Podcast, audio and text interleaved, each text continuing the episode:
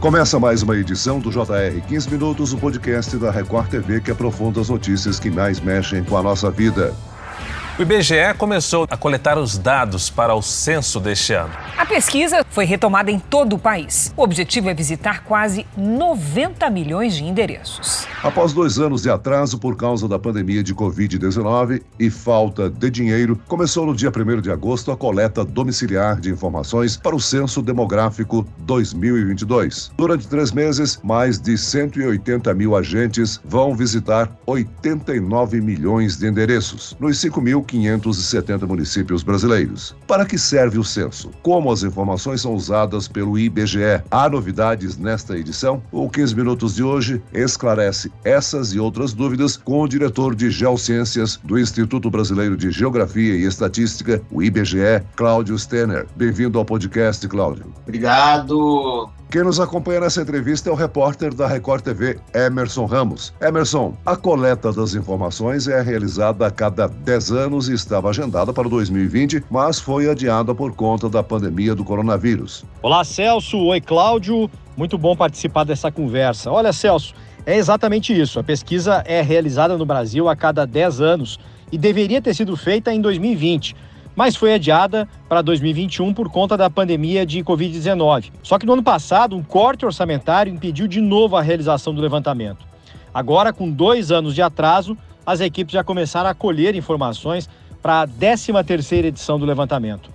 Cláudio, antes de tudo, eu gostaria que você explicasse um pouco mais sobre a pesquisa.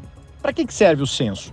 O objetivo é mostrar com detalhes a realidade dos brasileiros isso, o censo é o grande retrato no Brasil, né? É a única pesquisa que vai a todas as casas dos brasileiros e que mostra com detalhes é, as características das pessoas, as características dos domicílios, as características da cidade, das áreas rurais, de grupos indígenas, de população quilombola. Então, o censo oferece, de fato, um retrato atualizado do Brasil que é fundamental para que se planeje políticas públicas adequadas, para orientar também investimentos privados, enfim, para que se tenha é, um país com informações suficientes para garantir um futuro bem planejado. Agora, Cláudio, há dois tipos de questionários, né? O básico e o ampliado. Como é que eles funcionam? Todos os domicílios precisam responder esses dois? Não, não. Então, o questionário básico, ele é um questionário menorzinho, né? Ele tem apenas 26 perguntas e esse questionário, ele vai ser aplicado em todos os 75 milhões de domicílios. Ele tem perguntas como faixa etária, né? Características do domicílio, né? De abastecimento de água, rede de esgoto, perguntas básicas de, de rendimento e se sabe ler ou escrever. Então, ele é bem simplesinho, bem rapidinho. O outro questionário, o questionário que a gente chama da amostra, ele é aplicado a aproximadamente a 11% dos domicílios do Brasil. Esse questionário é mais completo, ele se aprofunda na questão do rendimento, da investigação sobre rendimento, ele tem perguntas completas sobre a parte de educação, sobre a parte de deslocamento, né? É, enfim, ele detalha as características das pessoas e dos domicílios. O questionário básico ou da amostra, ele é escolhido aleatoriamente pelo próprio equipamento. Cada domicílio pode ser questionado pelo básico ou pelo questionário da amostra. Agora, Cláudio, essas informações serão colhidas de forma digital, todos os dados coletados são confidenciais e protegidos, usados apenas para os fins estatísticos? Sim, essa pergunta é fundamental porque, é, de fato, a questão do sigilo é uma regra de ouro do IBGE. Essas informações são usadas apenas para estatística, elas nunca são reveladas né, do ponto de vista individual, mesmo sob demanda judicial, porque tem uma, uma legislação específica que protege essa informação. Então, ela é só para uso estatístico, ela nunca será revelada de maneira alguma. Então, essa informação está absolutamente segura no, no IBGE IBGE.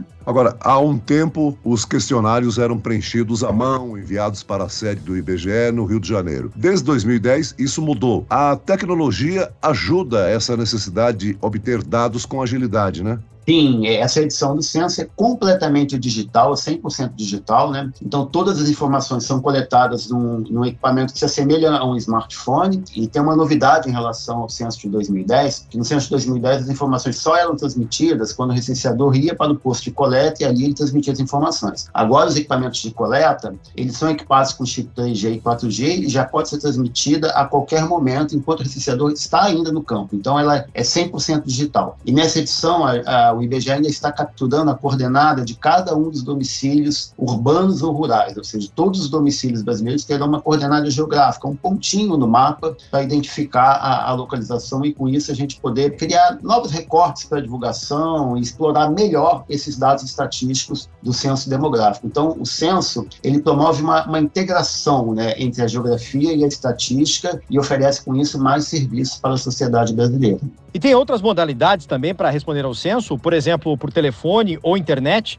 Como é que vai funcionar esse contato? Sim, é possível responder do censo tanto presencialmente quando pela internet e pelo telefone. Mas, de qualquer maneira, o recenseador irá à casa de todos os brasileiros. No momento que ele for fazer essa visita, é possível fazer a opção. Quer dizer, nesse momento, ele pode oferecer uma, uma senha para ser respondido pela internet, é, ou pelo telefone, ou pode ser respondido ali na hora mesmo com um recenseador, na hora que estiver fazendo a visita. Agora, Cláudio, com o número de roubos a residências, muitos moradores ficam em alerta, né? Como é que as pessoas podem identificar os recenseadores do IBGE? E como descobrir se ele realmente está autorizado a realizar a pesquisa, hein? Essa é uma preocupação fundamental também nossa, né? A segurança dos, dos informantes, de todos os brasileiros, né? Então, o primeiro elemento de segurança é a própria identidade visual. Todos os recenseadores né, estarão portando um colete né, do IBGE, ele pode estar com o boné do IBGE também, e, e no, no, colete do IBGE existe um crachá. Nesse crachá tem o nome do recenseador, tem a foto dele, né? Tem o número do documento do, do recenseador. E no crachá também tem um QR Code,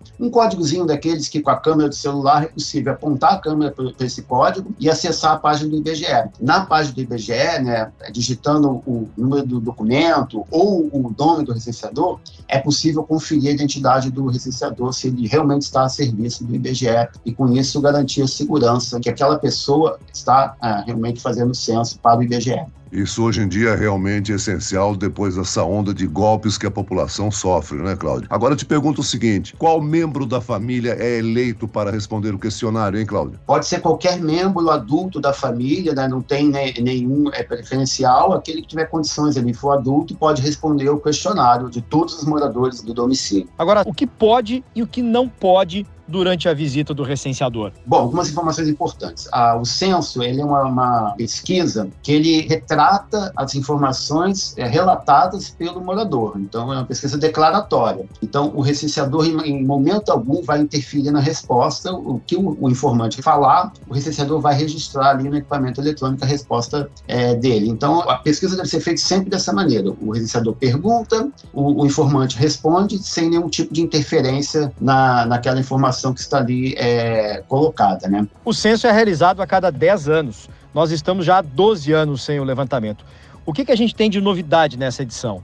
O que, que mudou de um censo para o outro? Sim, tem algumas novidades importantes né, nessa edição do censo. Né, é, acho que eu vou destacar algumas delas. A primeira delas é que, pela primeira vez, o IBGE estará fornecendo informações estatísticas para as comunidades quilombolas. Essa é uma novidade. Em 2010 a gente não tinha isso. Então, a gente irá produzir para todas as informações do questionário estatísticas para essas comunidades. Previamente, a gente fez um trabalho né, de mapeamento dessas comunidades. Né, foram identificadas 5.972 comunidades quilombolas E a gente ainda tem uma novidade tecnológica associada a isso, que quando o recenseador se aproxima de uma área que a gente é, é, tem indícios de população quilombola, é aberto um questionário especial. Né? Então, pela localização do recenseador, é que esse questionário é aberto para se identificar melhor é, essas comunidades quilombolas. Uma outra novidade é que, pela primeira vez também, o, o IBGE estará pesquisando o modal de transporte, o tipo de transporte que os brasileiros se deslocam de casa para o trabalho do trabalho para casa. Então a gente terá informação se esse deslocamento será feito de ônibus, de trem, bicicleta, a pé, de carro, isso tudo é, estará registrado e associado às informações do tempo de deslocamento que a gente já tinha lá em 2010. Essas duas novidades que acho que são importantes destacar nesse censo. Agora, Cláudio, explica para a gente como é feito o censo em regiões de difícil acesso, onde vivem, por exemplo, os moradores ribeirinhos além do levantamento estatístico de grande porte, né, é a maior pesquisa estatística feita no Brasil, uma das maiores do mundo, está certamente entre as cinco, seis maiores pesquisas estatísticas do mundo, censo é uma enorme operação logística né, para, para o IBGE. Primeiro, o IBGE passa né, de, de, em torno de 9 mil servidores, entre efetivos e temporários, é, do, um período normal, regular, para 220 mil servidores no período do censo. Então, só isso aí amplia enormemente né, a estrutura necessária para fazer a operação dentro do IBGE. Nessas áreas de difícil acesso, a gente tem população ribeirinha, a gente tem terras indígenas, né, a gente tem áreas bastante remotas, especialmente na, na, na Amazônia, é preciso alugar é, barcos, é preciso alugar aeronaves, é preciso alugar helicópteros, né, tudo isso é necessário para que a gente chegue a cada domicílio é, do país. Isso envolve também inúmeras parcerias com outros órgãos governamentais, né, enfim, com a, sociedade civil em geral, porque o censo é uma pesquisa do país, né, da sociedade como um todo, apesar dela ser executada pelo IBGE, é uma pesquisa do Brasil, não só do IBGE. Né? Então, por isso é necessário inúmeras parcerias, justamente para se chegar a cada um dos domicílios do país. Né? Qual é a previsão para os primeiros resultados do censo 2022 serem divulgados? A gente tem uma previsão de esse ano ainda, provavelmente 30 de dezembro, a gente já divulgar o, o resultado da população por município, somente esse, né? mas já tem uma, esse parâmetro demográfico para todos os municípios brasileiros. Aí, ao longo do, do ano que vem, já serão divulgados uma série de, de resultados temáticos dos diversos temas envolvidos no, no censo. Essa é a previsão que a gente tem inicialmente. Agora, existe uma data prevista para a conclusão da pesquisa dos dados? Sim, é, existe. O censo ele tem um período relativamente curto né, para sua realização, começou no dia 1 de agosto, e ele se estenderá até o final de outubro. Então, esse é o período do censo. Agosto, setembro e outubro. Alguns municípios terminam um pouco antes, outros terminam um pouco depois, mas sempre dentro desse período de três meses para a cobertura do censo. E esse período curto também é importante porque é, é uma pesquisa que tem uma data de referência. Todas as respostas né, que são solicitadas aos residentes, ela dizem respeito a 31 de julho de 2022. Então, se ela se distanciar muito dessa data, ficaria mais difícil né, de se obter uma resposta acurada. Então, é muito importante é, respeitar esse período, por isso que a gente faz todo esse esforço para fazer pesquisa nesses três meses. Você já ressaltou a importância da coleta de dados para planejamento do país, né? O censo é um instrumento fundamental para a realização de políticas públicas. Todo esse período sem novos dados dificulta o melhor planejamento e tomada de decisão por parte das autoridades? O censo ele oferece essa informação estrutural por um período de 10 em 10 anos. Claro, quanto mais informação é melhor, mas é esse dado decenal é que ele oferece o suporte para fazer planejamento de, de longo prazo, né? E também oferece o suporte para se fazer um planejamento interurbano. É um dado que é essencial, por exemplo, para planos diretores, porque o censo desce né, no, no detalhe geográfico de bairro, né, de pedaços de bairro. Então, só o censo oferece essa informação. O período decenal ele é tradicional nos diversos países do mundo. Os censos do mundo são realizados de 10 em 10 anos, é justamente pelo tamanho da operação. Aí não é possível se realizar uma operação desse tamanho num período menor, né? É, esse é o período de realização do censo, são decenais os censos. Né? Ou seja, Cláudio, o IBGE vai captar coordenadas de todos os domicílios. A expectativa é conseguir mais de 75 milhões de endereços. No primeiro momento, isso vai servir para o monitoramento em tempo real do trabalho dos recenseadores e para a gestão dessa coleta. De certa forma, vai beneficiar uma série de pesquisas do Instituto e, no final, assim, pode ajudar os moradores, né? Com certeza, né? A captura das coordenadas ela propicia o melhor controle da operação, sim, porque a gente consegue identificar, né, olhando em nossos mapas, em imagens de satélite, aqueles pedaços do território que eventualmente não foram percorridos pelos licenciadores e atuar ainda durante a coleta, nesses três meses até outubro, para é, é fazer com que o licenciador cubra aquele pedaço e assim não fique nenhum domicílio esquecido. Para a divulgação dos dados, o fato de se ter a, a informação estatística associada a cada um dos domicílios permite que a gente crie recortes né, de divulgação é, os mais variados possível. Então, por exemplo, eu posso é, fazer uma divulgação por bacia hidrográfica com muito mais facilidade, com isso facilitar o planejamento ambiental. Então, é um potencial de divulgação enorme e a gente está planejando né, ferramentas na internet, no site do IBGE,